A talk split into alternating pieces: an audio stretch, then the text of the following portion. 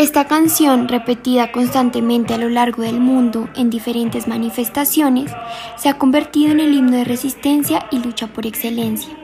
Compuesta por Sergio Ortega y cantada por primera vez en 1973 por el grupo musical folclórico Quilapayún,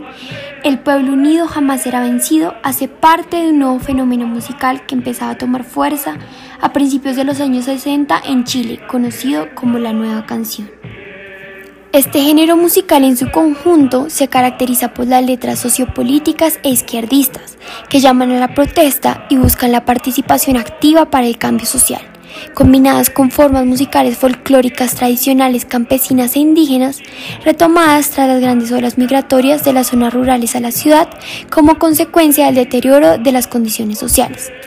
como música de protesta que busca unir a la población al retomar elementos de la cultura tradicional y de las canciones populares regionales, la nueva canción buscaba visibilizar las culturas nativas marginadas de la región, formar una identidad compartida entre los ciudadanos que avivaba el patriotismo y la simpatía y en últimas hacer del folclore el nuevo instrumento de la lucha política. Cabe mencionar que retomar la música tradicional también tiene un significado político. Los músicos de la nueva canción adoptaron instrumentos y ritmos indígenas, rechazando así tanto el imperialismo asociado con la cultura popular estadounidense como el rechazo de la cultura indígena por parte de la élite chilena.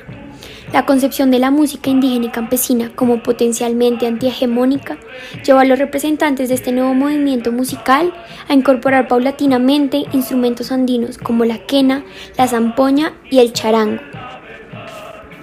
Ahora bien, el pueblo unido jamás será vencido surge en medio de una situación política extremadamente polarizada en Chile el gobierno de la Unidad Popular, liderado por Allende, vivía en 1973 momentos difíciles e incluso se rumoraba la posibilidad de una guerra civil. Este himno de lucha fue cantado tres meses antes del golpe militar de Augusto Pinochet, como mecanismo para generar conciencia en la gente y como oposición a aquella dictadura que estaba por venir. En esta canción se puede observar las dos características representativas de este género musical. Por un lado, las letras de protesta, que se convirtieron en salidas para denunciar la opresión política. Y por otro lado, los llamados a la unidad, haciendo referencia a las poblaciones campesinas e indígenas, al adoptar palabras de sus lenguas nativas, como por ejemplo Quilapayún, que significa tres barbas en idioma mapuche.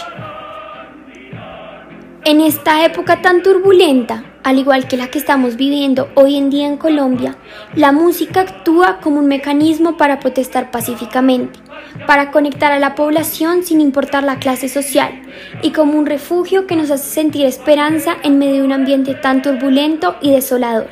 No importa el nombre del pueblo o de los que organicen las protestas, el pueblo unido jamás será vencido es un canto a la libertad, a la esperanza, a un mejor futuro por eso hoy en Colombia se repite tantas veces con la ilusión de que el cambio sea real.